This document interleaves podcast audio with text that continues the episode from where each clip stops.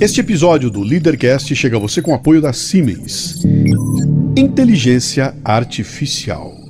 O que era ficção, agora é realidade. As máquinas aprendem e fazem os ajustes necessários enquanto a fabricação ainda está em andamento. Em 2020, estima-se que 85% das interações entre consumidores e marcas serão feitas por meio da inteligência artificial. Um segmento que receberá investimentos de 23 bilhões de dólares até 2023. Sabe o que isso significa? Maior produtividade e maior receita. A inteligência artificial não tem volta. Vai revolucionar a execução de tarefas tradicionais. Os pesquisadores da Siemens estudam as redes neurais desde a década de 1990 e estão na linha de frente da inteligência artificial. Desenvolveram o MindSphere, o sistema operacional aberto em nuvem da Siemens, baseado em Internet das Coisas, IoT, que pode ser utilizado para conectar indústrias, sistemas e máquinas. Cara, é o futuro agora. Conheça mais em siemens.com.br ou acesse o Facebook Siemens no Brasil.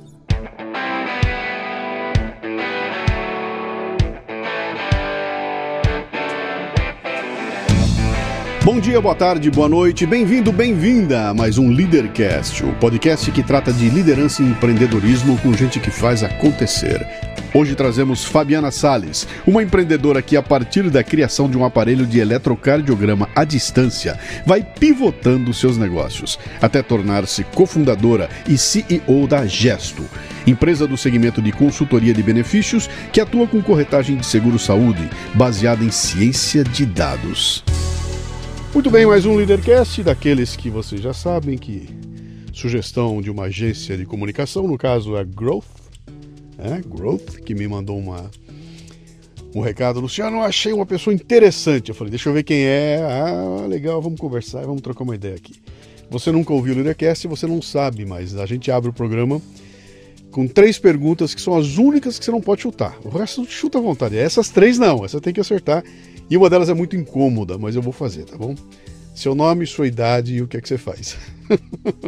Essas estão fáceis. Meu nome é Fabiana Sales, uhum. tenho 40 anos uhum. e sou empreendedora. Empreendedora? Uma mulher empreendedora. Olha, empreender no Brasil não é fácil não, cara. Mulher empreendendo no Brasil, então, deve ser um pouco mais complicado ainda. Mas vamos ver se é, né? Vou começar do comecinho. Você nasceu onde? Nasci em São Paulo. Capital de São Paulo? Capital, Capital de São Paulo. Opa, na maternidade de São Paulo. Pô, que beleza. Mas não era um bairro afastado não, porque seu sotaque não é de... Não é da Moca, não é daqueles lados não, né? Não, não é. O que, que seu pai e sua mãe fazem ou faziam? Minha mãe, são, os dois estão vivos, uhum. minha mãe professora aposentada, uhum. professora lecionou no estado a, a vida toda. Meu pai engenheiro, trabalhou com obras, ainda trabalha um pouquinho, está com quase 80 anos. Ele era, mas ele trabalhava para alguma empresa ou trabalhava por conta própria? trabalhava para empresa. Para empresa. Não tá. sou filha de empreendedores. Então nenhum empreendedor, nenhum dos dois empreendedores. Você tem irmãos? Tenho duas irmãs. Mais velhas, mais novas? Duas irmãs mais velhas, uma diferença grande de idade. A mais uhum. velha 12 anos mais velha, a outra 9 anos. Pô, você saiu, você foi a paparicada da turma, não foi? Como diz é. minha mãe, a raspinha do tacho. É, é isso aí, né? Isso aí. E aí, como é que era o teu apelido quando você era pequenininha? Era Fabi. Fabi? Era sempre Fabi, Fabi, sempre foi Fabi. O que, que a Fabi queria ser quando crescesse? Ah, a Fabi queria fazer teatro e fiz hum. teatro com a Miriam Muniz. Fez? Fiz. Com a Miriam Muniz? É. Pô, quase, o negócio foi sério. Hein? Fiz, ah, fiz um ano de teatro, que é. me ajudou muito. Foi um, é uma experiência inesquecível. Uhum. E queria construir coisas. Com que idade você fez teatro? Eu fiz aos 20. Ah, você já estava madurinha, não era criancinha não, então, né? Não, já fazia engenharia tá. na época, tava Mas então, formar. lá como criança, você queria ser atriz, queria ser alguma coisa assim, e foi se preparar para isso de alguma forma, foi procurar algum curso que, que tivesse a ver, além do curso de teatro, tipo assim, uma universidade, uma foi se formar para tirar um diploma de artes cênicas, alguma coisa assim, não? Não, eu queria ser atriz e queria construir coisas. Uhum. Então, quando eu ia para a praia com meus pais, passava por Cubatão eu via a, cidade de Cubatão, aquela Sim. indústria, eu achava aquilo bonito.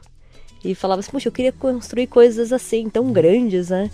E, e eu uh, não me preparei para ser atriz, porque não era assim o, o, grande sonho da minha vida, Mas eu fazia teatro na escola, eu de alguma forma acabava construindo coisas, seja Uhum. fosse no teatro, seja ah, brincando em casa, eu gostava de construir coisas. Uhum. E aí a engenharia foi o passo natural. Engenharia civil. Não, eu fiz engenharia elétrica. Você fez elétrica? Fiz eu, elétrica. Eu quase fiz, viu? Eu me formei em, como, em, em- Eu fiz o colégio técnico de eletrônica e o caminho natural era engenharia elétrica, né? Mas aí um bichinho lá dentro falou, vai fazer comunicação civil. Eu virei de ponta cabeça e meus amigos foram tudo para eletricidade, para engenharia. Eu fiquei... des- Desconectei da turma e virei um comunicador. Fui trabalhar com a área de comunicação, né? Você foi fazer engenharia elétrica. Eu fui fazer engenharia no Ok. pri- no, pri- no primeiro, na primeira escolha, Uhum, e aí depois de dois anos fazendo engenharia que eu fui escolher a área. uhum. Aí acabei es- escolhendo elétrica, eu tava com mais afinidade, assim, achei. Sim, sim. E se formou com a ideia de fazer o quê? Me formei com a ideia de fazer, resolver um problema real que eu vi minha mãe ah, tendo em casa. Uhum. Eu tinha aulas de, de bioengenharia, foi uma área que me interessou ainda mais, juntar Bio, bioengenharia? isso. Era aplicar engenharia elétrica ou eletrônica na Sim. saúde.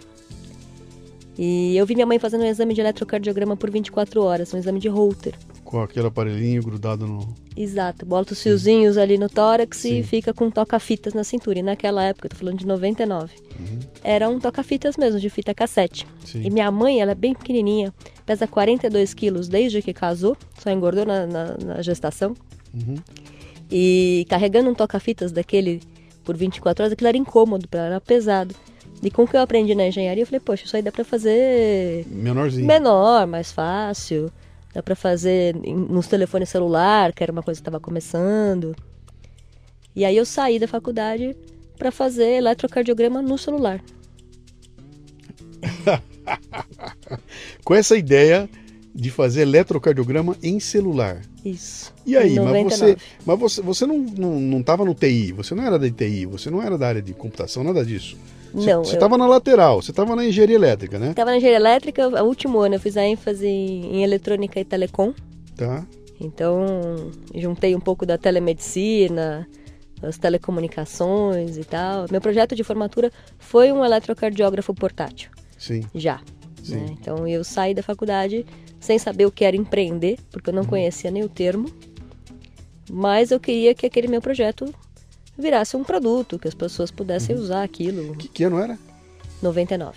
99. Não estava na onda dos aplicativos ainda, não era nada disso. Você, Nada disso. Você acha que quando pensou no teu, no teu projeto, você pensou num, num hardware, você precisava de, de- de construir uma maquininha, né? Exato. Não é hoje que você faz um aplicativo, bota na máquina que está pronta, ela sai fazendo, né? Exato. E aí, era. como é, que, como é que foi? Você imaginou que aquilo pudesse ser um negócio? Imaginei. Hã? E não deu certo. Como era um hardware para colocar no telefone celular, eu fui procurar as, ah, os fabricantes de telefone celular na Sim. época e as grandes companhias de, de telefonia celular. É, eu lembro que eu fiz um, um contato com. Na época a Motorola era muito forte em telefone celular e acabei conseguindo me aproximar deles. Cheguei a fazer reunião com 30 engenheiros, é, demonstração da, da- do, do modelo minimamente viável, né, do protótipo. É, avançamos muito numa parceria com, com a Telefônica também na Você época. está falando no plural aí, você está falando avançamos. Tinha mais gente com você? Eu tinha dois médicos comigo.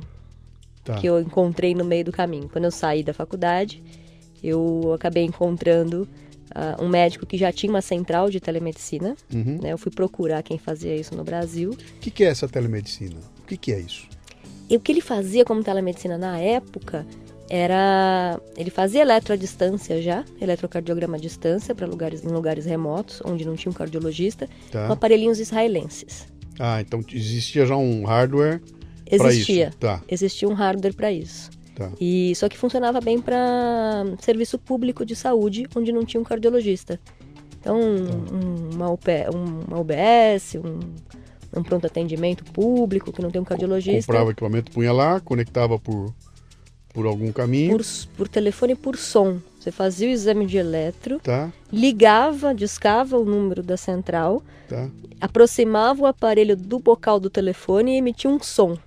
Do outro lado tinha um microfone dentro do né, que se aproximava do, do, do telefone e começava a traçar o, o, o eletro na, na tela do computador. interessante. Que Era som, não era dados. Uhum.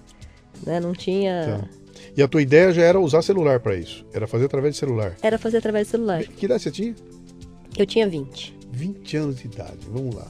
20 anos de idade, eu ia fazer uma pergunta para você, mas agora você explicou. Quando você me deu a idade, eu já entendi qual era. Porque com, com 20 anos de idade, você faz qualquer coisa. Né?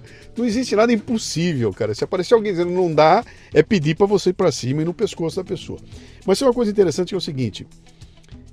Cara, você imaginou que você poderia criar algo que um israelense não tivesse feito ainda? Que não tivesse um chinês, um coreano, um indiano que tivesse inventado aquilo?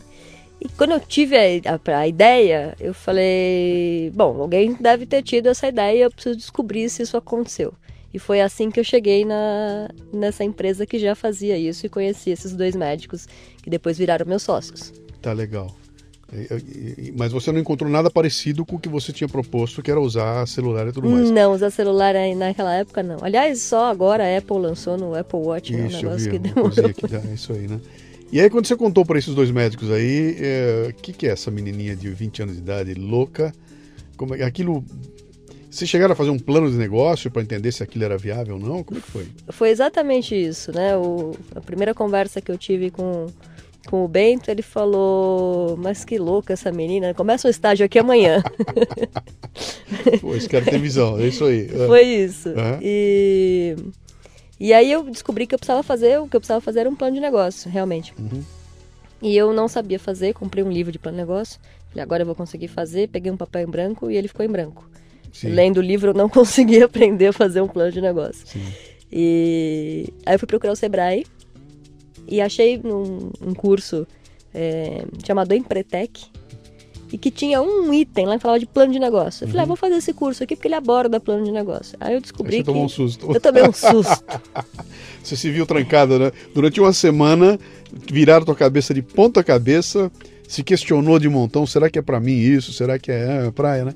Eu falo sempre do Empreteco aqui, tá? A gente sempre conversa com as pessoas, quando elas falam, ele fala, como é que é aquilo? Ah, não é um curso de empreendedorismo, cara. É um curso para me desafiar a ver se eu sirvo para ser empreendedor ou não, né? Exatamente. E foi ali eu descobri o que era ser empreendedor e eu falei: "Ah, eu já sei o que eu quero ser da vida. Eu sou uma empreendedora".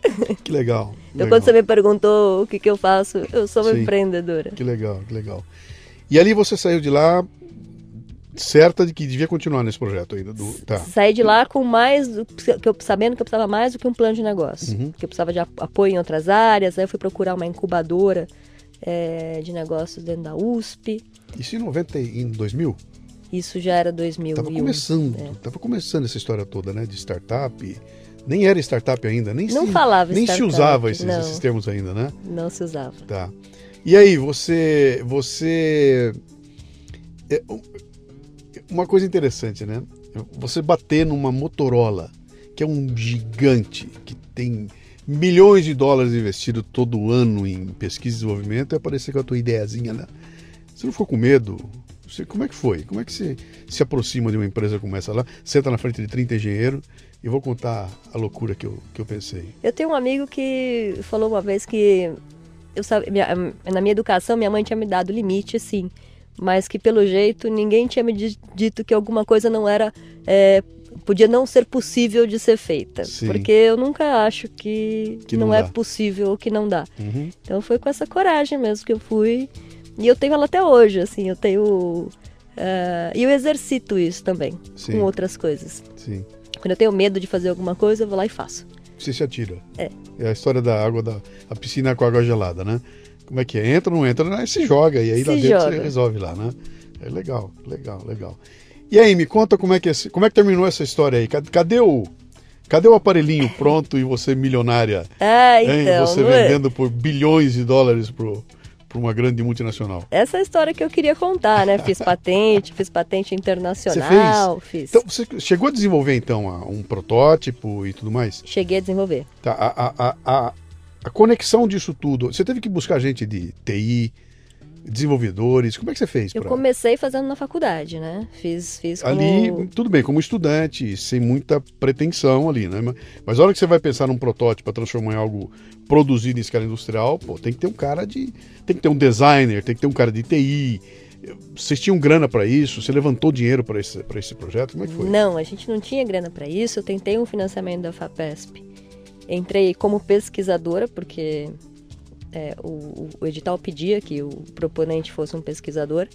Uh, levei um baita sabão do consultor que avaliou o projeto. Falou: Menina, você acabou de sair da faculdade, você não tem mestrado, não tem doutorado, você ainda quer se colocar como pesquisadora para fazer um projeto deste tamanho, né? Não, não dá, não vou te dar dinheiro, vai procurar sua turma. e então não consegui o financiamento uhum. é, nessa época. Acabei conseguindo um outro financiamento da FINEP, mas é, em conjunto com a universidade. Nessa época eu já estava com um pouco mais de noção do que, que era empreender. É, e não realizei o dinheiro, acabei devolvendo o dinheiro da FINEP. Era mais ou menos 500 mil reais. Uhum. E como era uma parceria com a universidade, eu percebi, logo depois que saiu o edital e a gente foi aprovado, os interesses da universidade muito diferentes do dos interesses do empreendedor. Sim. E, e eu não ia ter tempo para fazer aquilo. No fim, eu acabei devolvendo dinheiro e acabei pivotando o negócio antes de. Atenção, senhoras e senhores, momento startup. Apareceu o termo pivotando aqui. Já já explico o que é. Deixa eu voltar. Me fala um pouquinho mais dessa coisa da, do interesse da universidade. Eu tenho, eu tenho meio que um. Me arrepia quando você fala negócio da universidade, porque eu tenho um histórico de trombar nas universidades e ter todo tipo de dificuldade com elas, a, a, ponto de eu não conseguir fazer uma doação de equipamento por causa do tamanho da burocracia, porque era um horroroso, e dava falar, cara, eles querem se isolar e não querem contato com nada que venha do mercado. A impressão que me deu era sempre essa, né? E a empresa que eu trabalhei era uma empresa norte-americana. Eu ia para os Estados Unidos e lá os caras pintam e bordam com a universidade. Eles usam a universidade como um braço para de negócio. Quer dizer, aquela pesquisa que ele não pode fazer na empresa, a universidade faz, eles trocam ideias. Né? É, é, tem, tem, uma, tem um, uma troca lá muito importante, que aqui no Brasil é tudo é difícil, tudo é complicado. Né? Me fala um pouquinho mais dessa. O que, que foi essa, essa diferença que apareceu ali? Foi exata, a experiência exatamente, você acabou de narrar a experiência. Uhum. Tudo muito difícil, muito complicado, precisava de um, um número absurdo de autorizações, o tempo para voltar uma autorização para comprar um equipamento. É a, a, forma de contratar serviço, que a gente precisava da agilidade também, não podia, não tinha agilidade. Uhum. E aquilo estava consumindo muito do meu tempo. O empreendedor fica doente. Fica. Você tem que, né? rápido, rápido. E lá você não consegue, né? Eu sabia que a hora que eu terminasse, se eu conseguisse terminar, a hora que eu terminasse, já ia ter gente fazendo no mercado, ou não. Mas Sim. eu não podia ficar aquele tempo todo ali vivendo de. de tentando viver de bolsa, né? Sim. Eu precisava de, de mais velocidade. Uhum. E aí. Aí você abriu mão. Abri mão. Pegou 500 mil, devolveu. Devolvi. E foi buscar dinheiro em outro lugar. Devolvi e tive uma surpresa. Descobri um novo mercado. Porque eu estava tendo muita dificuldade com isso, Sim. né? É, e o Bento, que era o médico que tinha telemedicina, a central de telemedicina, ele também estava tendo dificuldade para vender o aparelho dele, que ele vendia bem na rede pública. Ele queria vender na rede privada, queria uhum. vender para grandes empresas. Porque as grandes empresas, por lei, tem que ter médico, tem ambulatório médico. Ele falava, poxa, elas podem ter um serviço de eletrocardiograma lá, né? E nem os amigos dele, médicos, que trabalhavam em grandes empresas, queriam comprar o serviço dele. Ele falava assim, pô. Por quê? É, foi essa a pergunta. E a pergunta que eles deram foi assim: é, Bento, para a gente comprar o teu serviço, eu preciso saber, eu preciso justificar o investimento de ter um aparelho, um serviço de eletro aqui dentro. Para isso, eu preciso saber quantas pessoas têm risco de adoecer do coração.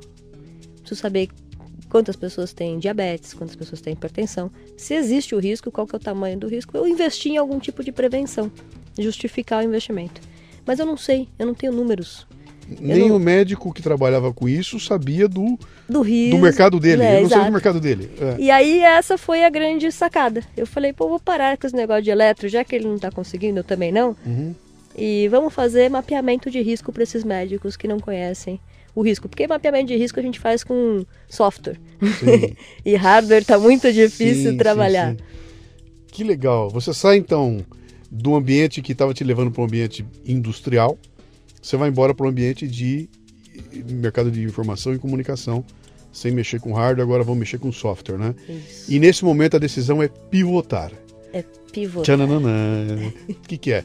Eu vou fazer uma virada no meu negócio. Eu estou indo numa direção, de repente eu descubro que ali está complicado, olho para o lado, vejo um caminho mais fácil ou mais adequado, viro o meu negócio e faço essa pivotada. Então, você mudou o que era um, uma empresa para construir um aparelhinho para fazer é, Eletro. como é que chama? Eletro para uma empresa que ia desenvolver medição de mercado, coisa assim. Isso. Tá. Com os mesmos sócios? Com os mesmos sócios. Com um só, com um deles só. Tá, tá, Um deles só. tá. E, e aí? E aí eu, a gente é, fez um novo plano de negócio. Sim. Levei para incubadora de novo, agora para a parte de software. Isso era, já era 2003, mais ou menos. E o primeiro cliente que a gente arrumou foi um plano de saúde que estava falindo. Então, antes disso, como é que é o desapego? Quanto tempo você ficou desenvolvendo o projeto do, do aparelhinho de medição? Quanto tempo você ficou nisso? Até o momento da- de pivotar? Dois anos? Dois, an anos? dois anos e meio. Tá. Como é que des- desapega? Não desapeguei, demorei ainda, fiquei fazendo paralelo, É. ainda fazia uma reuniãozinha quando aparecia uma oportunidade. E que foi um erro. Eu devia ter desapegado, é isso? É, Devia ter. Se fosse, né? Se, se eu pudesse fazer de novo, teria Uhum. desapegado. Teria largado mesmo, né? Teria Que acho que esse, esse- esse é o grande lance, é você saber a hora de parar, né? Olha, continuar, eu vou gastar tempo, vou gastar dinheiro, vou gastar, como é, eu, eu- eu vou, vou, vou gastar tesão numa coisa que não vai me trazer a... E é difícil você enxer- enxergar isso. A diferença É muito entre persistência e teimosia, né? É isso aí. Ali eu tinha sido persistente, acho que os dois primeiros anos foram legais, foi uma boa persistência, depois já virou teimosia. Uhum. Pra gente virar a página desse teu, desse teu sonho anterior lá, alguém fez esse aparelho? Você falou agora há pouco que agora a Apple lançou um, um- no relógio, né? Mas independente da Apple, que tem que ser a Apple, né? A Apple é Apple. Alguém, o israelense apareceu com. Tem, Um tem, aparelhinho? tem, tem, tem Israel. Bom, já tinha esse aparelhinho independente, mas, Sim, mas tem do- capinha para celular que faz eletro. É, Mas com confiabilidade? É, é confiável isso aí? é, é confiável. É, é confiável. aceito, o resultado é aceito como um documento da minha saúde? É, é, é aceito como documento, a questão é que ninguém quer usar esse tipo de produto. Esse é o, esse é o ponto. Uhum. Você só quer fazer eletro dentro do ambiente médico. Sim. Tirando uma pequena porcentagem da população que eh, tem curiosidade ou até mais hipocondríaca, que fala, putz, quero andar com o meu próprio Sim, eletrocardiograma portátil na bolsa, sim. não é um produto de, de muita adesão. E é uma coisa que eu não tinha muita visão na época. Se eu tivesse, talvez tivesse desistido mais cedo ainda. Que, e é, haveria uma, um- uma barreira cultural a ser vencida, né? Porque isso é cultura, né? É A partir cultura. do momento em que isso entrar no meu dia a dia, vai virar uma bobagem, né? Manda teu eletro aí, eu tô aí. Doutor, peraí. Olha como é que eu tô aí, deixa eu ver. Isso passa a ser cultura e, e entra na. Que legal, que interessante isso, né? Mas vamos lá, você então pivota o seu business e vamos começar tudo outra vez. Isso. né? Não- você saiu do- de água salgada, vai para água doce agora, porque é outro tipo de cliente, é outro tipo de mundo, né? Outro tipo. Tá. Você conhecia o que você ia fazer? Não, não conhecia nada. Foi É. uma, uma Porque você lidar com estatística, você lidar com pesquisa, com Dados. porra, dados e tudo mais, que não era a tua praia de jeito nenhum, né? Não. Como é que faz? Isso em 2003. Tá. Não tem os recursos que tem hoje. Tá. É... Bom, primeira coisa, vamos arrumar um cliente para financiar. Vamos ver se alguém acredita nessa história. Aí já tava com uma cabeça um pouco diferente. É, você Antes- foi buscar alguém para bancar a ideia. É, Tá. primeiro eu queria fazer um aparelho para depois vender para todo mundo Sim. e enfim. Aí na segunda tentativa eu falei, não, vamos ver se alguém compra a ideia Tá. e aí eu vou ver como é que eu vou desenvolver esse negócio. E você encontra um plano de saúde falindo. Encontro um plano de saúde falindo É. é, e vendo para ele. né? Então, a, a ideia era, era, era fazer o que a gente faz hoje, né? que é usar os dados em saúde, mais ou menos como a indústria automobilística, a- a- o seguro automóvel aprendeu a usar no passado. Sim. Né? Que existe um risco diferente dependendo de. Da idade, do sexo, da se guarda o carro em casa, se tem estacionamento, se não tem, então toda aquela, aquela equação toda que aumenta ou diminui o tamanho do prêmio, né? E para a saúde não tem nada disso, né? Saúde é tudo igual para todo mundo Uhum. e a gente sabe que é, a- o, o custo do plano de saúde é uma dor muito grande. Se já a gente já usa essa inteligência para fazer no automóvel, por que, que não vai usar para a saúde, né? Uhum. Então essa era a concepção inicial. E você encontra um cara falindo e vende o que para esse cara? Qual, é o, qual foi o valor que ele viu em você? Eu falei, ele viu o seguinte, ele estava perdendo, ele tinha várias empresas clientes do plano de saúde E como ele estava ameaçado de falência, essas empresas estavam migrando para outros planos. Tá. Então ele queria adicionar algum valor para esses clientes, alguma coisa diferente, né? E o que a gente ofereceu para esse plano de saúde, oferecer para os clientes dele, era um mapeamento dos riscos de saúde das, dessa carteira de clientes. Então eu ia chegar na empresa cliente dele, conversar com o médico dessa empresa cliente, normalmente empresas grandes, né, que Sim, tem um médico sim. responsável, e aplicar um questionário para estratificar o risco daquela população, propor ações de prevenção, começar a trabalhar isso de uma outra forma. Não tinha nada parecido no mercado? Não tinha. Você não tinha. foi, você foi lá fora olhar se tinha lá fora alguma coisa? Nessa época eu fazia, não tinha tanto benchmarking, não fazia tão, tanto benchmarking fora como eu faço hoje, por exemplo. Sim, né? Na época foi na cara e na coragem mesmo. sim. Fa- Fazia sentido. E o cara conseguiu ter dinheiro para te bancar essa, essa... A gente O que- fez o- um negócio. Como é que você tira um avião desse do chão?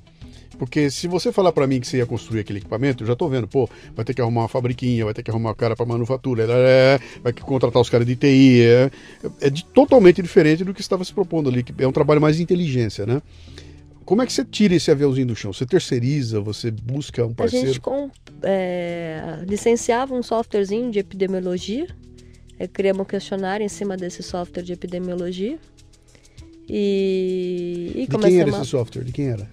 Puxa vida, era... Não, você, encontrou, não- você foi buscar. é. Você foi procurar onde é que tem um software que se adapte para isso que nós queremos aqui. Isso. E achou esse cara com um software de epidemiologia. É.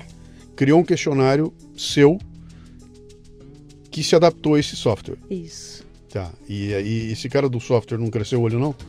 A hora que viu o que você está fazendo? Não, acho que ele fazia questionários para outros mercados, enfim, é, pesquisa.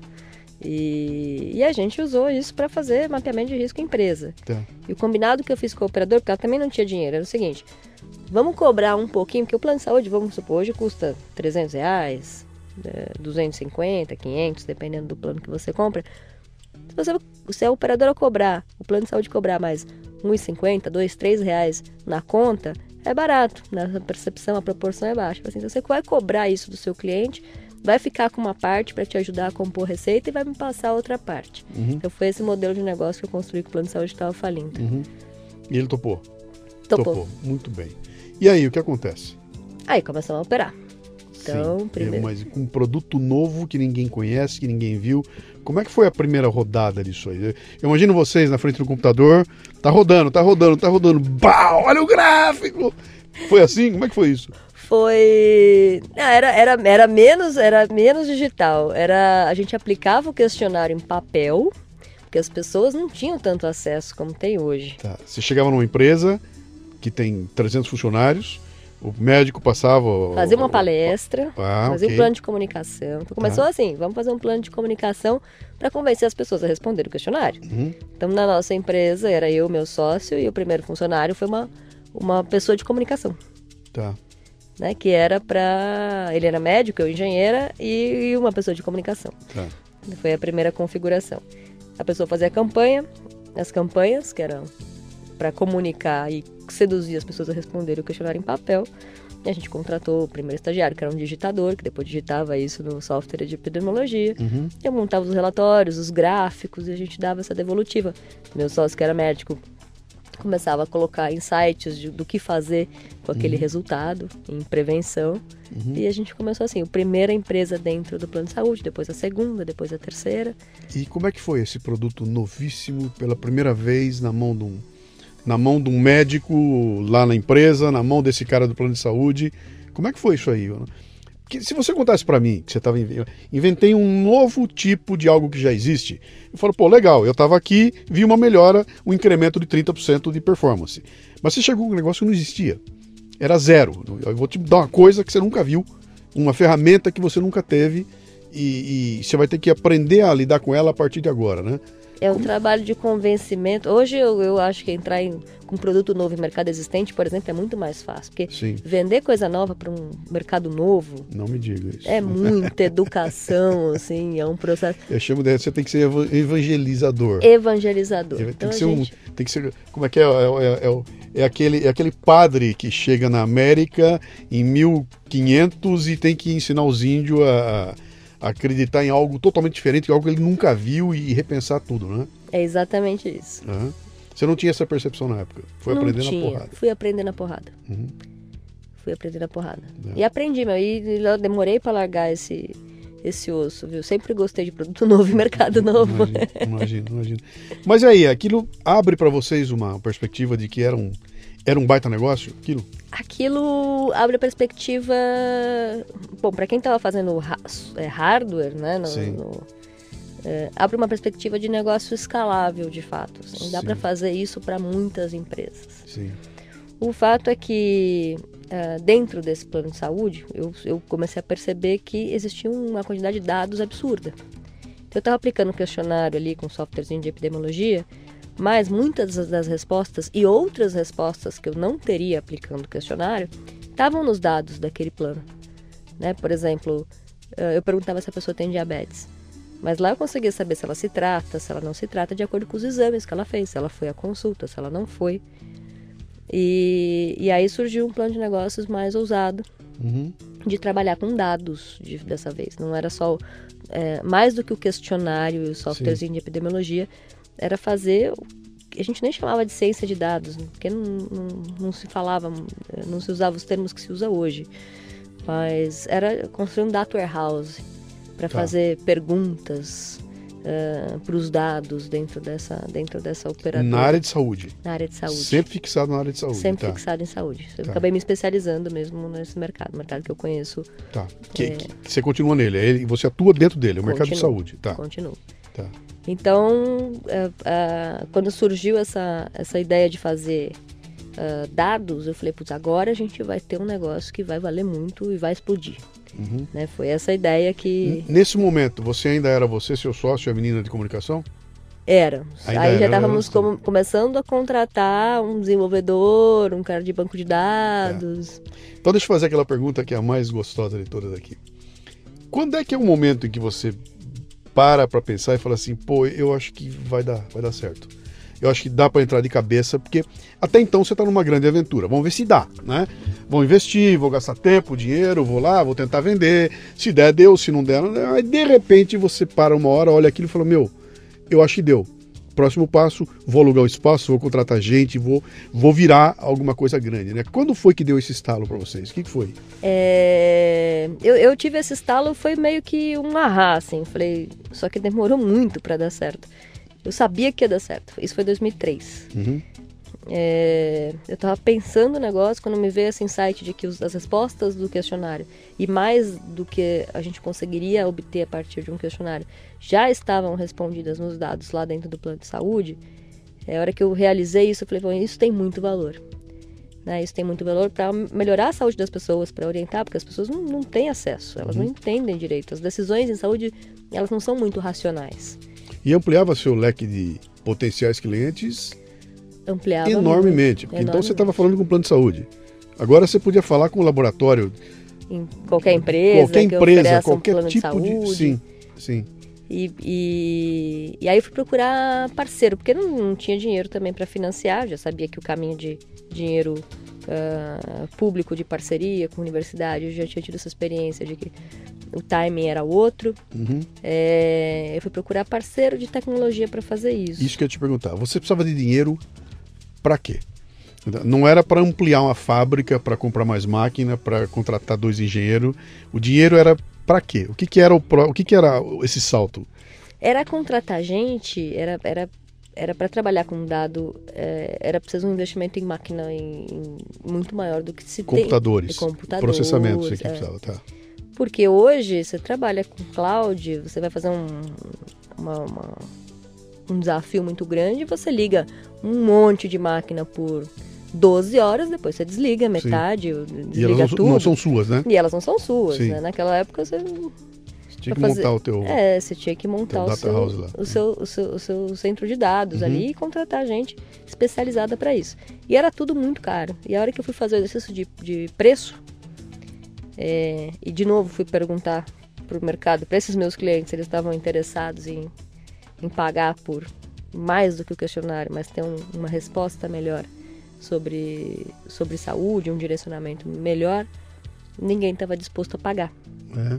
Eu sabia que era importante, eu sabia, eu tinha, já tinha tido ahá, mas uh, descobri, e foi amargo, que ninguém queria pagar por isso. Todo mundo achava muito legal, mas ia ficar caro.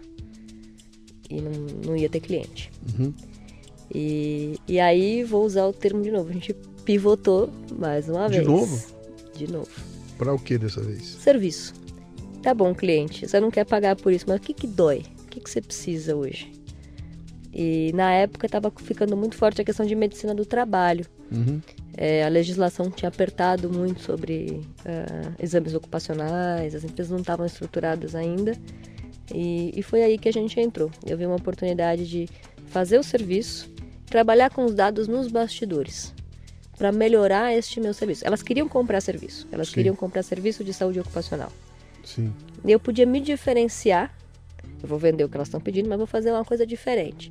Eu vou ser uma medicina do trabalho que trabalha com dados, que usa o dado assistencial para fazer uma medicina do trabalho melhor, mais qualificada. Uhum.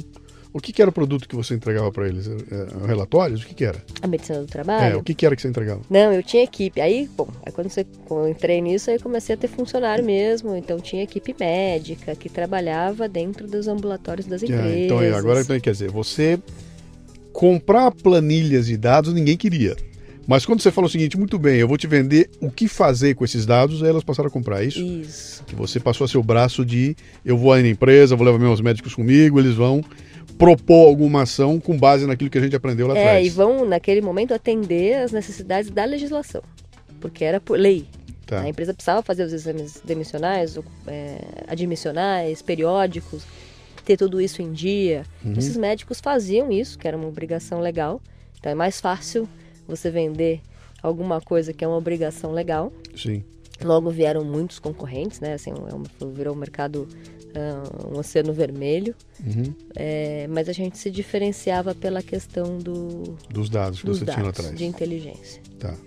E aí seguimos esse caminho. Que ano foi isso? Isso foi 2003. 2003. Três. Três. Três. Três. Essa segunda pivotada foi 2003. É, foi rápida, né? Tá. Tá. Foi rápida. Falou, vamos fazer questionário aqui no plano de saúde. Putz, no plano de saúde tem muito dado, o negócio tem que ser dado, vamos testar mercado, o mercado não quer pagar, tá bom, vamos ver o que o mercado quer. O mercado uhum. quer serviço. Tá. Essa altura do campeonato eu já não pensava em fazer outra coisa que não mais empreender. Muito bem, você está no Leadercast, um podcast focado em liderança e empreendedorismo que proporciona conversas nutritivas com gente que está aí para provocar mudanças. O Leadercast faz parte do Café Brasil Premium, a nossa Netflix do conhecimento, que redefine o termo estudar, ao transformar o seu smartphone em uma plataforma de aprendizado contínuo. Você pratica uma espécie de MLA, Master Life Administration, recebendo conteúdo pertinente, de aplicação prática e imediata, que agrega valor ao seu tempo de vida.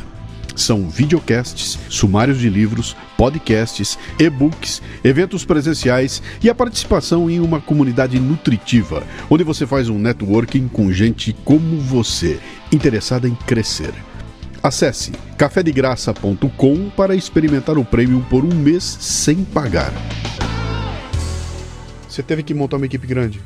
Montei. E aí então você teve que abrir uma outra habilidade. Você até então estava desenvolvendo a habilidade de processamento de dados e área comercial para tratar com os clientes, etc e tal. Agora você vai gerenciar um monte de médico. Isso. É isso? Isso. Você vai ter que ter uma área de RH, de contratação, de seleção, de tratar esses caras, que é um outro mundo.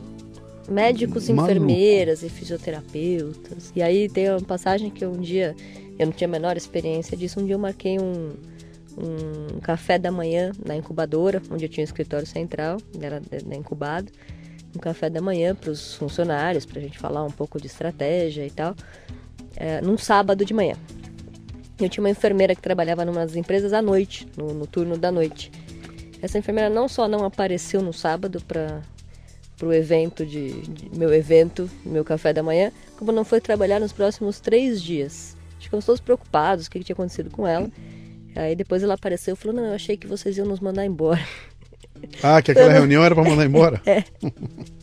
Então eu não tinha a menor experiência de, de gestão, nem habilidade, uhum. não consegui nem comunicar direito uh, esse meu off-site num sábado de manhã, um café Sim. da manhã para minha turma. Então fui aprendendo tudo Sim. durante essa jornada. Que loucura, né? E a empresa estava com muita gente nessa altura? O que, que você tinha lá de.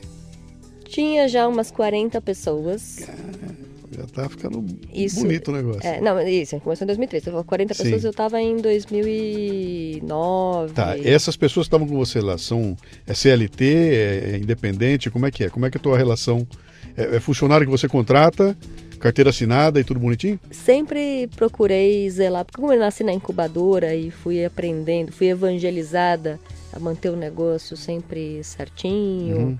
É, encargos, tributos, tudo em dia e tal, Sim, sempre priorizei isso. sim. Falava que a empresa tem que dar margem, a gente não pode confundir margem com sonegação. Uhum. né? E né, nessa parte trabalhista é muito fácil você achar que tem um negócio lucrativo quando na verdade você não tem. Você tem uma bomba. Você uma tem bomba uma relógio. bomba. Sim, Exato. sim. Então isso eu aprendi desde cedo. Mas aí eu estava com a empresa de serviço, né? Empresa de, com muita concorrência. Eh, em 2010, com os, os- os dados como pano de fundo, não como protagonistas Uhum. né? E, e aí eu resgatei, em 2010 eu resgatei o sonho. Falei, não, aquele plano de 2003 que não deu certo, ele não deu certo porque o tempo era outro. Agora é a hora de começar a voltar a falar com as empresas sobre dados. Sobre dados. Tá. Aí fomos testar de novo. Você sentiu o quê? O mercado amadureceu? O mercado amadureceu. Houve uma do mercado. Passou o, da, o uso do dado passou a ser uma uma como é que é? virou uma, ficou familiar às pessoas. Em vários mercados. Tá. né? Por exemplo, quando a gente foi falar de dados em 2010 para o RH sobre a gestão de saúde da população, logística, marketing, bom, todo mundo já usou, outras áreas tá. já usavam Uhum. dados para tomar decisão dentro da, dentro da empresa. Sim. Então estava mais fácil. E... Mas não muito, só um pouco mais fácil. Eu sei como é. E aí vamos mudar o modelo de negócio de novo. Porque a ideia era, a, a vontade era de fazer alguma coisa escalável, de Sim. verdade. E eu tava com 40 pessoas e atendia muito poucas empresas para a quantidade de gente que eu tinha. E dava muito trabalho. Sim. Né? Era um trabalho de, de serviço, assim. Que é o único jeito de você crescer era era crescer fisicamente teu negócio, né? É. Você precisava de mais gente, mais espaço, mais tudo, e isso não é inteligente do ponto de vista de quem quer escalar as coisas, né? Você não escala contratando mais gente, mais espaço, mais eh, tem que ser um software, um modelinho bonitinho que se você encaixota, muda três coisinhas ali e vende para mais gente, É, né? e foi e, e nesse momento que a gente começou a aprender isso, né? Porque acho Sim. que começou a ter a gente começou a ter contato, a gente, eu digo, a gente empreendedor aqui no Brasil, é, de tecnologia, principalmente contato com o Vale do Silício, Sim. com modelos de negócio. Aí começou a se falar de startups, aceleradoras, entrada de investidores no Brasil, que era uma Uhum. coisa que não tinha. Começaram os primeiros investidores. Aí eu fui aprender um pouco desse mundo e falei, putz, é isso aí que tem que ser, tem que ser assim. Nós vamos ter que Tem- pivotar de novo. Tem que pivotar de novo. Tá, tá. E aí?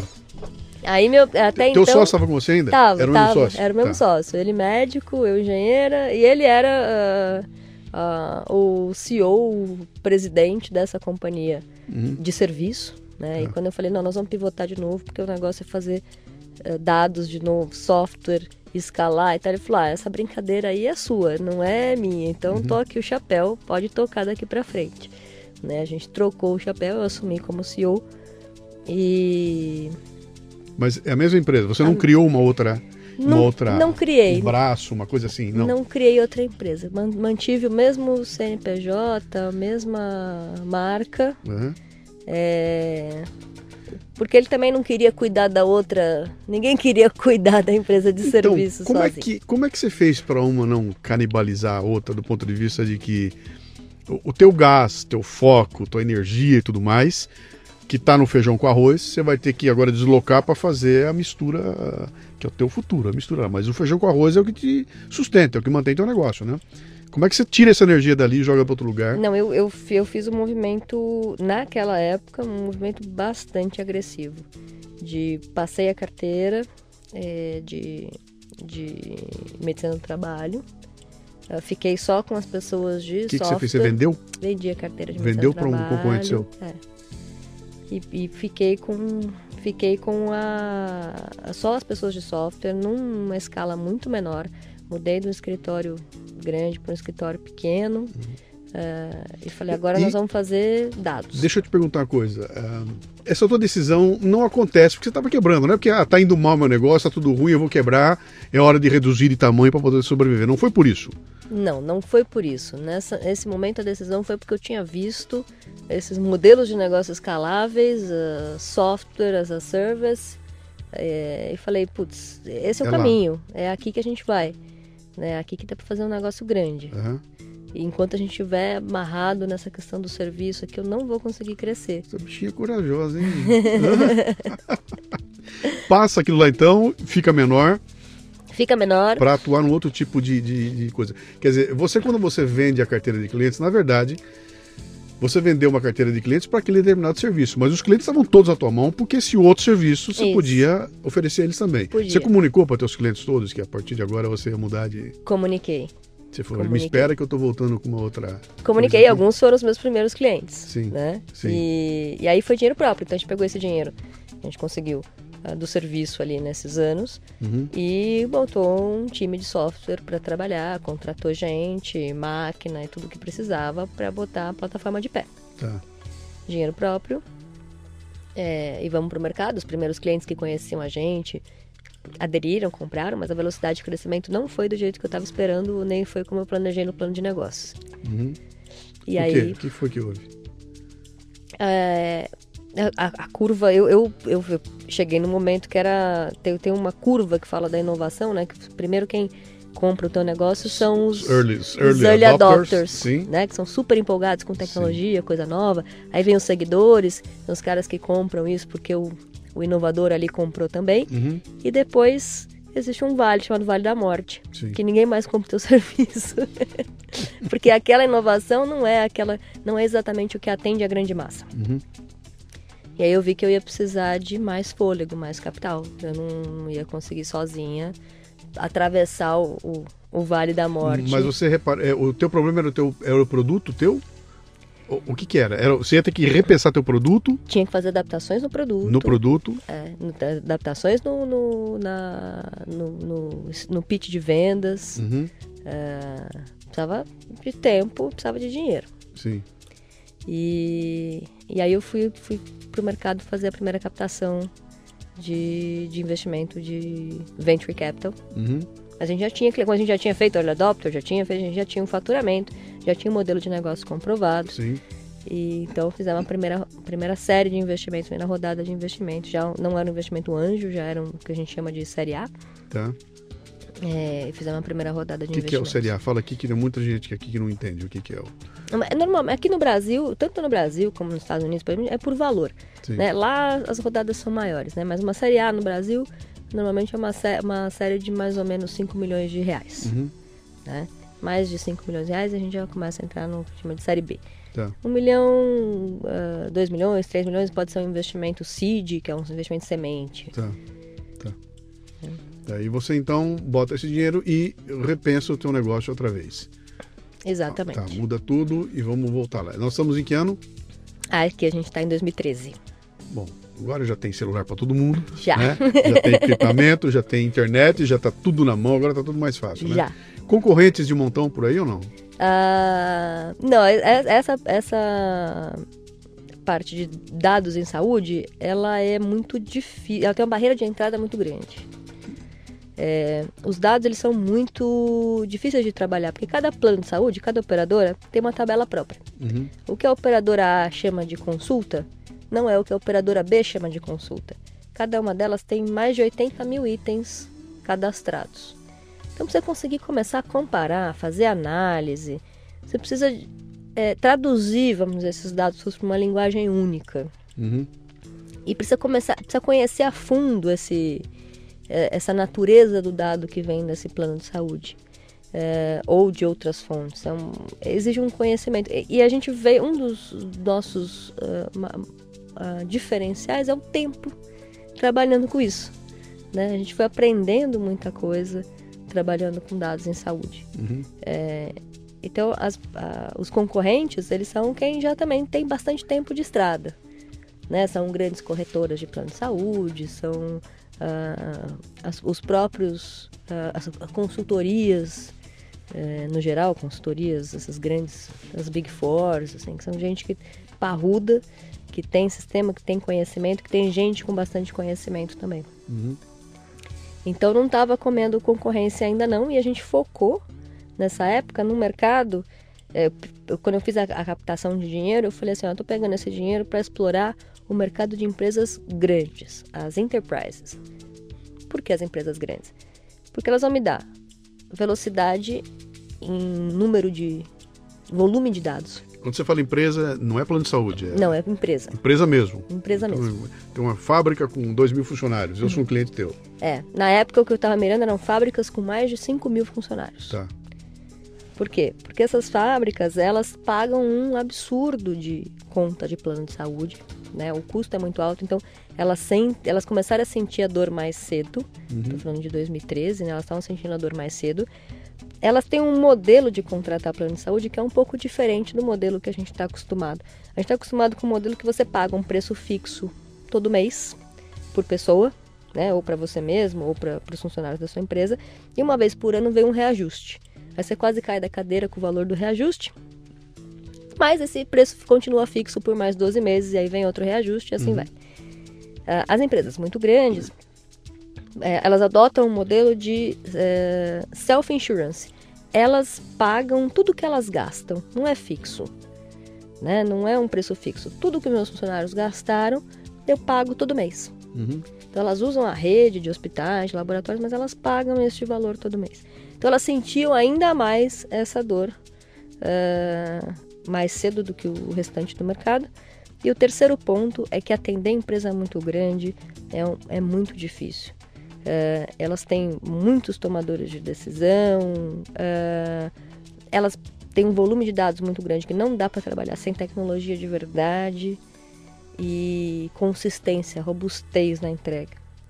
Então não tinha muito concorrente. Uhum. Eu tinha as corretoras trabalhando nas empresas de 2 mil, 3 mil funcionários, no modelo de corretagem, que é receber uma porcentagem daquilo que é pago fixo.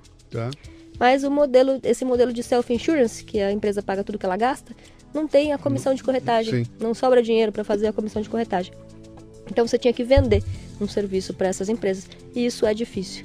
Então era um mercado que estava mais desassistido e eu, eu, levei essa tese de investimento. E tem uma coisa interessante que é o seguinte: você, você me falou ah, quantas pivotadas foram até agora? Quatro? Três, três pivotadas. Você nasce, faz a primeira, faz a segunda, faz a terceira todas elas eram para pular para um produto que não era um negócio que já tinha no mercado e que você, ó, fiz um novo mais legal.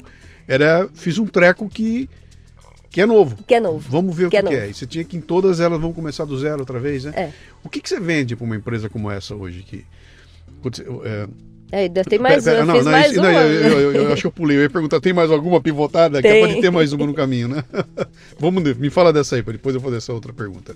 Então, quando eu fiz essa primeira captação para esse mercado, né, de empresas de enterprise, uhum. começamos a explorar enterprise, é, fizemos uma carteira grande, é, 6 milhões de, de vidas, né, entre funcionários e dependentes Sim. na nossa base de dados, nos deu muita inteligência, muito rápido.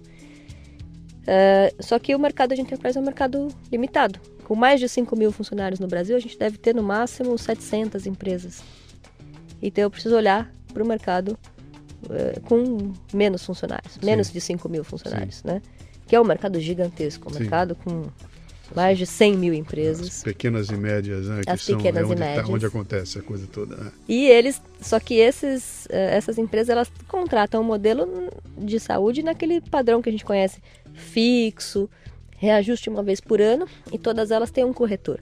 E corretor tem muitos corretores no mercado. Mas eu precisava competir aí. Uhum. E aí a gente uh, não só não, não chegou a pivotar, porque eu continuo atendendo enterprise, mas eu comecei a atender também uh, os clientes pequenos e médios no modelo de corretagem quando inovador. Você, quando você chega num, num, cliente médio desse aí, cara com 500 uh, ah, vidas lá dentro, você desloca alguém, você tira alguém da frente, você, rouba o, o, o, cliente de alguém? Ah, sim. Como é que é? Quem, quem que você tira do, do... Normalmente não, normalmente ele tem um, um, um corretor já mas oferecendo o quê? Um plano de saúde tradicional para ele. Oferecendo o plano de saúde tradicional. Você chega com que proposta para eu para achar mais agradável? Não é só, você não vem me oferecer um preço mais baixo. Você traz uma inteligência embutida que ele não tem. Isso. Como é que é essa proposta de valor sua? Essa proposta de valor ela leva uma gestão de saúde que ele não tem hoje, que ele não tem condições de fazer, né? Sim. Então, hoje ele paga o plano de saúde, mas ele não faz nada para conter. Ele acha que tá caro, Sim. porque tá caro mesmo, mas ele não tem braço, ele não tem nem conhecimento, ele não tem como cuidar melhor dessa, dessas pessoas, dos seus funcionários e da, da sua Para que população. eles não usem o plano de saúde. Para que eles tenham mais saúde, o que eles usem Tá. de forma mais ah, inteligente, Uhum. para que eles não precisem usar tanto, eles não precisem usar um pronto-socorro porque estão fazendo seu acompanhamento preventivo, por exemplo. Tá. Né? Quer dizer, você está propondo que ele tenha uma política interna de deixar mais saudáveis os seus funcionários para que eles usem menos o plano de saúde e, portanto, ele gaste menos dinheiro. Exatamente. E essa política hoje não existe porque o cara não tem nem como fazer. É. Ele tem no máximo um, um- um enfermeiro ali com ele, um médico que aparece uma vez por semana Isso. e ele, nada além disso. né? Nada além disso. Aí, eventualmente, ele bota uma campanha para não fumar, uma campanha de lave as mãos, uma campanha de vacina da gripe e deu. Para nisso. É né? o que ele consegue fazer, né? Não, Sim. não dá para fazer mais que isso se você não tiver muita, muita inteligência de saber exatamente, por exemplo, que um, um paciente daqui dois ou três meses vai fazer uma cirurgia de coluna.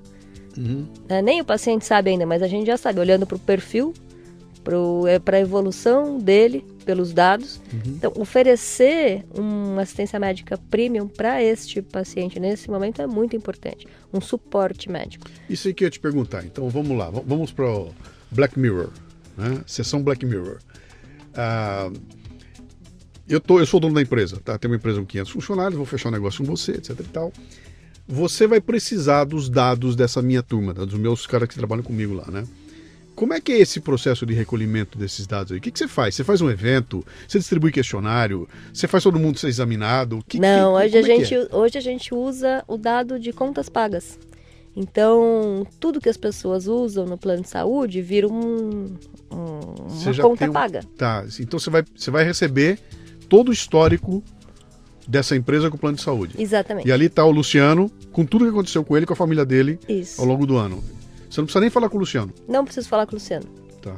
né, pela, pelo perfil, pela faixa etária do Luciano, pela eh, os- algumas informações que a gente tem, eh, as características do funcionário, função, Uhum. idade, mais a forma como ele usa o plano de saúde, eh, a gente já consegue tirar uma fotografia. Isso, isso é a inteligência artificial que faz, porque É Isso que eu ia te perguntar, quer dizer, não, não é, não é, você não tem um médico sentado analisando, ou esse Não. cara tá gordo, ele vai ter um problema de diabetes lá. Você tem um algoritmo, é, joga lá dentro e o algoritmo vai te contar isso tudo. exato, Cara, que porque. Imagina todas as pessoas nesses 6 milhões de vidas que tiveram um evento cardíaco importante, um infarto, Uhum. né? Ah, isso funciona ainda melhor para cirurgias ortopédicas, como eu falei da coluna. Todas as pessoas que fizeram uma cirurgia de coluna, uma cirurgia de ombro. Sim. Que caminho elas fizeram antes da cirurgia ou antes do evento? Né? Existe um padrão. Né? Tem um tipo de exame, depois repete o exame, ah, tem um perfil de médico que essas pessoas procuram, existe um padrão de queixa é, lá com o dado lá da medicina do trabalho, quando ele passa na, na, na saúde ocupacional. A hora que você junta tudo isso, a máquina aprende esse padrão e ela começa a rastrear Uhum. né? E aí a gente tem essa lista. E aí sim, hoje eu tenho uma camada de serviço médico, mas é uma camada de serviço médico super especializado pra gente que realmente vai precisar. Que você presta. É Que eu serviço presto. teu também. Serviço meu. Então, então me, me desenha hoje, o que, que é o teu negócio hoje? O que, que ele é? Hoje- Como, é como é o nome da empresa? Vamos. É, a Gesta é uma corretora que Co- Como chama? é uma corretora de planos de saúde Sim. que faz diferente. Como é o nome dela? Gesto. Gesto. É. Gesto mesmo, gesto de gestual. Isso. Tá, Gesto, que é uma corretora de De planos de saúde. plano de saúde. Ou seja, Então você você trabalha conectada nos grandes, eh, na- nas Porto Seguro da vida. Exatamente. Isso aí, tá, A gente vende o. Eu, eu chego no cliente, você é meu cliente. tá. Então eu chego aqui e vou ah, resolver o problema de saúde, de plano de saúde dos seus funcionários. Uhum. Primeira coisa, a gente precisa escolher o melhor plano de saúde para sua empresa. Você Sim. já pode ter um ou não ter. É, olhando o seu perfil de risco, aonde você está localizado, olhando para os dados, a gente começa a entender qual que é o plano de saúde que oferece uma melhor negociação com os hospitais que estão perto da tua empresa ou perto da onde os teus funcionários moram. Esse é um tipo de informação que ninguém tem. Né? A, gente, a, a- gente tenta comprar o mais barato, uhum. que é a oferta sim, de preço sim. mais barato. Sim. Só que lembra que vai ter um reajuste daqui a um ano? Uhum. Esse reajuste é, padrão de mercado tem sido na casa de 20% ao ano. É isso que está doendo tanto. Uhum. Né? As pessoas contratam o plano, o reajuste vem muito alto, elas trocam o plano, se elas puderem, se não tiver multa de saída, se elas não tiverem que ficar 24 meses, normalmente é assim, uhum. você contrata por um preço, a operadora também não quer ter prejuízo, e tá certo, é um, é negócio. Né? Ela não vai ficar pagando uh, consulta, exame, cirurgia para os teus funcionários uhum. por um ano, bancando isso, para depois você ir embora e deixar um prejuízo para claro. ela lá. Não é claro. é justo também. Né? Mas o que ninguém tem é essa visão de, poxa, para essa empresa, quem é que tem a melhor estrutura para atender ela hoje, com o melhor preço? Uhum. Né? Então isso a gente E você consegue... não tem, você nem tem que perguntar para a operadora do plano se é ela ou não. Não, você... a gente já tem. É, a gente dentro já... de casa você já tem essa informação. Ah, dentro de casa a gente já, já tem essa informação. Então a gente tá. começa escolhendo o plano de saúde. Depois que o, o plano de saúde está adequado, a gente vai cuidar do desenho desse plano de saúde, que é como é que a gente vai dividir o plano executivo, o plano básico, apartamento, enfermaria, uhum. é, coparticipação, que é uma coisa que está crescendo cada vez mais e vai continuar crescendo. Como é que eu faço que a coparticipação seja algo que é, não só seja inibitório, né? Como é que eu começo a incentivar que o cara que tem diabetes faça o tratamento dele e eu consigo, por inteligência também, abonar a coparticipação deste tratamento específico uhum. que é uma coisa que não é tão simples de fazer. Como, é né? é, que, como é que a empresa está dividida hoje? Eu imagino que você deve ter você deve ter um núcleo comercial lá dentro que é vou buscar cliente. Isso. Deve ter uma equipe lá comercial ali que é importante, né? Você deve ter um núcleo de saúde com médico, com especialista, alguma coisa assim, para, né? E esse núcleo de inteligência aí, da inteligência artificial, como é que é isso aí? O que, que é? É, um, é, uma, é uma área de, é uma unidade lá de dentro? dados, é. É uma área de ciência de dados. Tá. Fica dentro de produto. Você vem, e conversa comigo, eu te entrego a, o meu histórico do plano de saúde, você volta para a empresa e fala, Zé, vem cá, joga aí dentro. Isso. O Zé joga lá. E aí a gente tem uma área, é, a gente tem uma área que fala que é a área de sucesso do cliente. Dentro dessa área a gente tem o Analytics, que é o pessoal que pega o dado que entrou lá e, né, vai... e monta o, a, a análise. Tá. Né? E essa área de sucesso de cliente vai lá discutir com o cliente o que, que é melhor para ele e mostrar para ele quais são os caminhos que ele tem. Uhum. Pô, que interessante isso. Vocês viram algum modelo assim antes de chegar nesse? Você quando olha hoje para o teu negócio, né? Você está seguindo um modelo que tem na Europa, tem na Inglaterra, tem nos Estados Unidos, lá já é assim há muito tempo e o Brasil não tinha? Como é que é? Então, a saúde ela é muito regionalizada, né? Então, quando a gente fala de, de, de Europa, qualquer coisa fora dos Estados Unidos, a gente vai falar muito mais de saúde pública. Tá. Né? De uma estrutura diferente de saúde pública. Até tem saúde, de saúde privada, mas é, parte do princípio que a saúde pública atende a todo mundo. Uhum. Né? Ela está estruturada para isso. Que não é o caso do Brasil e não é o caso dos Estados Unidos. Os Estados Unidos também tem um outro modelo, ele não tem saúde pública, né? Ele, uhum. tem, é, ele tem saúde toda privatizada, toda, toda privada. Sim. E aí uh, não, não, tem, não tem como fazer um copy-paste do modelo como dá para fazer em outras coisas como marketing. Às vezes você tá. vai pegar um software de marketing, que um modelo que funciona super bem nos Estados Unidos, puxa, dá para fazer no Brasil. Tá. Dá fazer no mundo inteiro. Mas saúde não dá mas dá para fazer um mix de experiências, isso a gente faz. Uhum. Né? Tem empresas que trabalham lá só com dados, fazendo orientação. Tem as empresas que trabalham com dados só para fazer serviço médico, como a gente faz. Uhum. Tem corretoras inteligentes. A gente aqui viu a necessidade, a oportunidade de ser uma corretora que usa o dado, mas uhum. que também faz serviço médico, faz a, a cadeia de ponta a ponta para atender um cliente hoje que é muito carente que precisa dar o plano de saúde, para pessoas que não conseguem comprar um plano de saúde é, privado, individual no mercado. Uhum. Né? O funcionário hoje ele valoriza muito o plano de saúde porque é praticamente impossível você comprar um plano individual. Uhum. Você tem quantas vidas tem? Você tem hoje lá no teu no teu banco de dados lá? A gente tem 6 milhões de, de Você vidas. Você tem 6 milhões de vidas. Outro dia eu fiz uma entrevista aqui, conversei com o Parker Tracy, que é um americano que veio para o Brasil também fazendo empreendimento aqui no Brasil, na área de, de a mesma coisa, inteligência de dados, só que na área de logística e movimentação. E eles montaram um sistema lá que captura, vê os carros que estão andando. Então ele chega numa frota, ela fala, cara, tua frota tá toda errada, tá? o caminhão tá no lugar errado, não é esse que tem que. Então ele, ele otimiza aquilo de uma forma é, genial, né? E ele estava me contando que por causa dos clientes que ele tem, ele tem uma base de dados que é uma coisa gigantesca, que dá a ele a chance de ver todas as cagadas que o Detran faz. Quando botam um.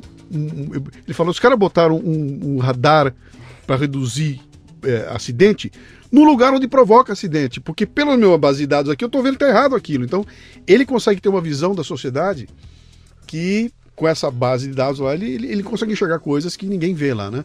Você deve estar com uma coisa parecida ali, quer dizer, tem um. Você vai pivotar daqui a pouco outra vez. Porque, sabe, se você sentar em cima desse teu banco de 6 milhões de vidas aí, você tem um, uma fotografia da. Nem fotografia, você tem um filme da saúde brasileira que é um negócio. Tem fantástico. mesmo. É um filme que a gente constrói, são 6 milhões de vidas desde é. 2011. Né? Eu não tenho 6 milhões de vidas ativas clientes, eu gosto de ser bem transparente. Sim, a sim. gente tem mais ou menos 700, 800 mil vidas ativas clientes, já que já é, é importante, mas esse histórico é muito importante. Esse uhum. comportamento que a gente a, a, aprendeu e está lá aprendendo com 6 milhões de vidas é muito importante. Isso que você tem, mais alguém tem? Isso é comum nos no teus concorrentes? Hoje é comum? Não é comum. Tá. Não é comum porque ele não é um dado público, ele é um dado privado construído a partir de uma base de clientes. Hum. Então, assim, você parte do princípio que só tem acesso a esse dado quem faz algo parecido e tem um volume de clientes parecido ou que tá num, tem um tempo de mercado Sim. parecido. Esses dados você não vende para outro tipo de.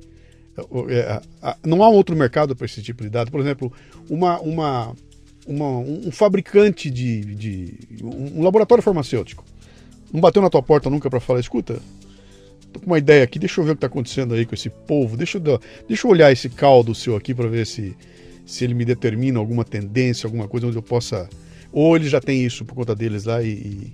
Não, eu acho que existe interesse. Uma das coisas que a gente, trabalhando com dado e, e para trazer funcionário para gesto e fazer ela crescer, eu setei alguns valores lá é, que com, são compatíveis com os meus valores e que são compatíveis com os valores do time que eu montei. Uhum. E, e é a gente usar isso para transformar a saúde no Brasil. Né? Então a gente tem um problema sério de assistência que vai explodir. Então tem. O que, que, é assistência? De assistência à saúde, né? Sim. A gente tem hoje 150 milhões de pessoas assistidas pelo SUS. Okay. 50 milhões de pessoas assistidas pela saúde privada. De todo, de todo o recurso que circula, 60% é destinado para cuidar desses 50 milhões na saúde privada. Sim. E só 40% para o SUS para cuidar de 150 milhões. Nesses 50 milhões aqui de pessoas que têm acesso a um plano de saúde, 70% só tem acesso porque é o empregador que paga. Okay. E o empregador não está conseguindo mais pagar com um reajuste de 20% ao ano. E ele não vai conseguir pagar. Então isso vai ter uma ruptura. Né? Então a gente a gente está usando e a gente pode usar e a gente vai usar isso a favor é, de uma transformação desse modelo que precisa de uma precisa se reinventar, uhum. né? Porque a gente sabe também que uh, o governo não tem, não, não vai ter tão cedo infraestrutura para cuidar de todo mundo. Não. É, e que Duas, não é. Dez dias atrás. Dez dias atrás. Esteve sentado na tua cadeirinha aí, onde você está olhando para mim o Henrique Prata, que é o homem que criou o Hospital do Coração, o Hospital do Amor lá de Barretos, um gênio. E me contando a história toda do movimentação que ele fez, né? o cara virou um. Ele é uma loucura. Na área da saúde no Brasil, o bicho dá nó em pingo d'água ali, porque ele vive profundamente isso, mas baseado em valores do tipo assim, cara, eu, eu, eu sirvo a Deus, né? E eu sirvo a Deus salvando vidas. E se eu tenho esse talento, é para ele que eu vou prestar conta. Então, tudo que eu faço é para salvar a vida das pessoas, etc e tal, né? E ele contando que a visão que ele tem da medicina do Brasil é pinga sangue dos dentes dele, porque ele fala se eu pudesse pular no pescoço, sabe, eu, eu viraria esse país aqui de ponta cabeça, porque é tanta sacanagem que eu vejo acontecer, é tanto é, dinheiro mal aplicado, dinheiro é, gastos sem necessidade, sabe? Exames que não precisam ser feitos. Ele falou que é tudo isso em detrimento de quem precisa realmente. Quer dizer, o pobrezinho está lá ferrado, e se não tem como fazer, uh, o que podia estar tá sendo montado para atender esse cara não pode, porque está sendo consumido por uma outra área que é para atender os caras mais ricos que podem pagar, né? E falou que está tudo errado isso aí, tinha que dar uma implosão essa coisa tinha que ser, tinha que ser refeita, né? Vocês, uh, uh, você tem uma visão parecida com isso aí? Você, pela tua área de atuação, você teve que mergulhar fundo no ambiente da, da, da saúde brasileira lá, né? Você tem, você consegue ver isso? Você consegue Consigo, imaginar claramente. proposições para isso melhorar e tudo mais? Claramente. Ah, nesse momento, a proposta que a gente traz, é, que é mais imediata, porque assim, nos últimos, no último ano, a gente perdeu 3 milhões de pessoas que tinham acesso a um plano de saúde privado que foram para o SUS.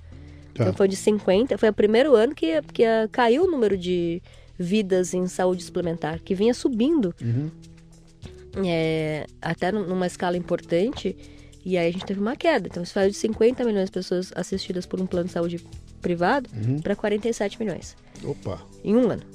Então, a gente precisa garantir que as pessoas vão ter plano de saúde o ano que vem. Essa é a primeira coisa que a gente precisa fazer, antes de fazer grandes e, e, e, precisamos fazer grandes mudanças, mas uhum. elas são mais lentas. Sim. Como é que a gente garante que vai ter plano de saúde ano que vem? Então essa é a nossa missão, é garantir que o empregador possa pagar o plano de saúde ano que vem.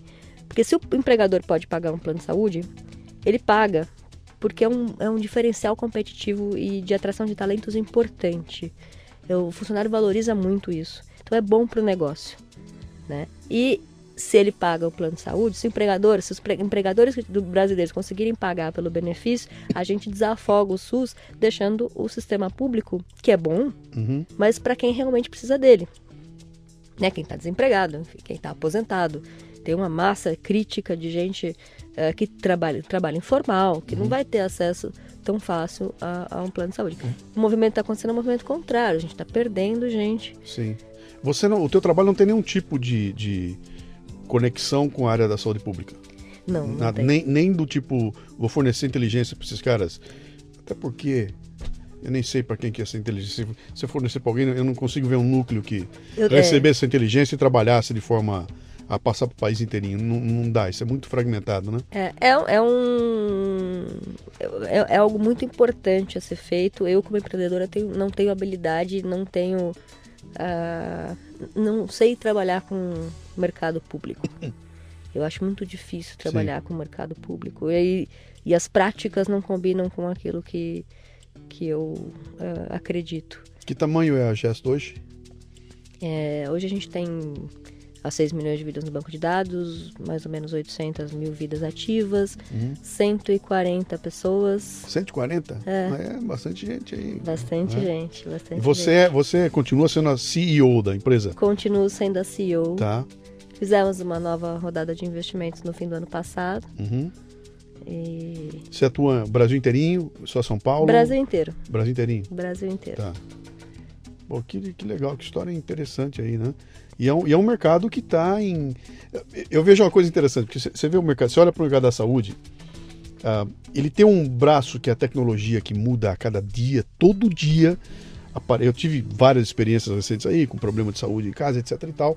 E eu vi com os médicos tratando e falou, cara, espera um pouquinho que dentro de dois meses sai uma droga nova. Eu falei, cara, olha, olha, olha o jogo que, né, que eles estão jogando, né? Daqui a pouquinho o estudo que eu estou falando para você não vale mais, porque apareceu uma droga nova que muda a realidade e, e, eu imagino o impacto disso num ambiente de, de, de, negócios, né?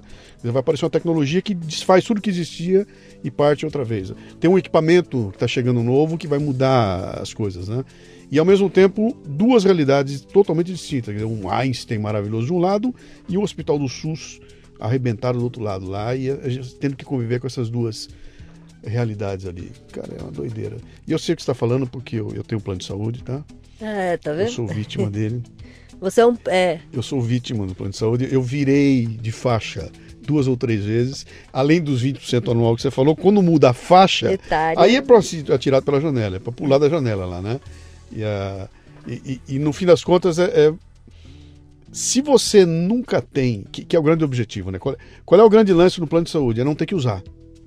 Se não, se não tem que usar, eu estou gastando dinheiro, mas sinal que está tudo bem na minha família. Quando tem que usar é que você vai ver a, a eu estava apavorado, falei, estou gastando demais, aí tive que usar. E naquela hora que você fala, meu Deus, e se eu não tivesse?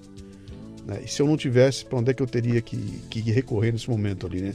E aí a tua percepção meio que muda. E aquilo passa a ser quase que uma. É quase uma poupança. É quase uma poupança de, de saúde ali, né? Legal. Não, e essa visão é boa, porque tem as pessoas que têm a visão de que, poxa, eu vou usar o plano de saúde, já que eu estou pagando, Uhum. deixa eu fazer uns exames aqui. E acham que fazer os exames ou fazer um exame por fazer é algo útil. E não é, na verdade, né? Mas Isso- isso, que o Henrique comentou aqui, né? É, ah, aliás, está tendo uma discussão grande agora, né? Que o Brasil é o campeão mundial de cesariana. Que as mulheres falam, cara, não precisava fazer tanta cesárea. Por que, que tem tanta cesárea? É por que, que é tão comum fazer cesariana no Brasil? Precisa? Talvez não. Mas, cara, a cesariana rende uma graninha, né? É mais confortável, tem, é tem, mais hora confortável, marcada. É, rende graninha, etc e tal. Então tem aquela coisa cultural que tem que mudar aí, né? Pô, legal essa história, viu? O que, que vem pela frente aí? Ah, é, agora vem. A gente também está olhando para o mercado. para o futuro, para o mercado do, do individual, né? Hoje a gente olha muito para o corporativo, Corporativo, sim. E o corporativo é muito importante, Uhum. mas existe um- uma gama de, de pessoas, né? De, existe um mercado que gostaria de ter acesso eh, no momento que está desempregado ou Uhum. por uma escolha própria, ter um, um plano de saúde e não tem acesso. Então, Sim. começar a pensar em soluções eh, que atinjam esse público é um desafio que isso a gente olha. Por isso que. Vou falar o nome aqui. Aqui eu posso falar o que eu quiser, tá? Por isso que Prevent Senior cresceu, que foi uma loucura. Os caras encontraram um nicho Exato. e estão indo para o indivíduo e pegando o velhinho e falando, cara, é contigo que eu vou fazer negócio. E com muita eficiência. E assim, cresce. Com, com preço extremamente competitivo, Sim. com muita eficiência e crescendo. É, é um modelo de negócio admirável. Esse cara tá na tua carteira? Você tem Prevent Senior né, entre os, os que. Eu, eu não sei Eles- como é que funciona. Eles têm muito pouco produto corporativo. Para corporativo, tá. É. tá. Então, eu adoraria se vender esse tipo de produto, que é um produto muito interessante. Uhum. Mas isso Mas- Vai, vai, você vai ter que dar uma pivotada lá. Eu tinha um tempo atrás aqui também com os meninos da, da Net Show. Aqui né? não é problema. Não, os, os meninos da Net Show Me, né? Que Net Show Me, eles fazem transmissão de, de, de vídeo, de evento e tudo mais ao vivo lá. Eles estavam comentando o seguinte, cara, a gente cresceu, a empresa está super bem trabalhando para indústria, para empresas. Então eu trabalho por Credit Card, um monte de empresa grande aí. E aí eles deram uma olhada e falaram, bom, do lado tem um outro negócio que é o seguinte, tem um monte de, de, de empreendedores, tem um monte de gente, ah, profissionais liberais, cara, que é um volume gigantesco e a gente está considerando que nós temos que sair do B2B, manter no ponto, e começar a atacar no B2C. Agora eu vou vender para consumidor. E ali ele começa a entender que o modelo do negócio dele que ele tem tem que ser adaptado para aquilo lá, né? E onde ele vai ter que lidar agora é o one-to-one. Se aqui ele faz 10 interações, aqui são 10 mil interações. Mas o potencial de crescimento aqui é um negócio brutal se conseguir fazer a, a- o modelinho, né? O modelinho é padrão. fácil. ali não tem, eles estão indo com tudo para cima disso aí. Acho que é capaz de acontecer com você lá. Na hora que encontrar um caminho ali, Um caminho desse. não vai demorar muito não, viu? Tomara. Legal, legal, legal. Pô, que legal. Grande, grande história aqui. Quem quiser entrar em contato com, conhecer como é que funciona, como é que, como é que tem o site, dá- aproveita agora. Ah, é gesto.com.br. Tá? Tá no Instagram, tá, Tá no, no Instagram, tá no Facebook. Tá. Gesto, Gesto Saúde. Você vai encontrar Gesto nas, nas redes, no site. Tá. Que legal. Só faltou uma coisinha para eu terminar aqui. Enquanto isso tudo acontecia, sua vida corria. Você casou, teve filho, virou mãe, como é que é? O que aconteceu nesse paralelo todo? Casei, ainda não tive filhos. Aham.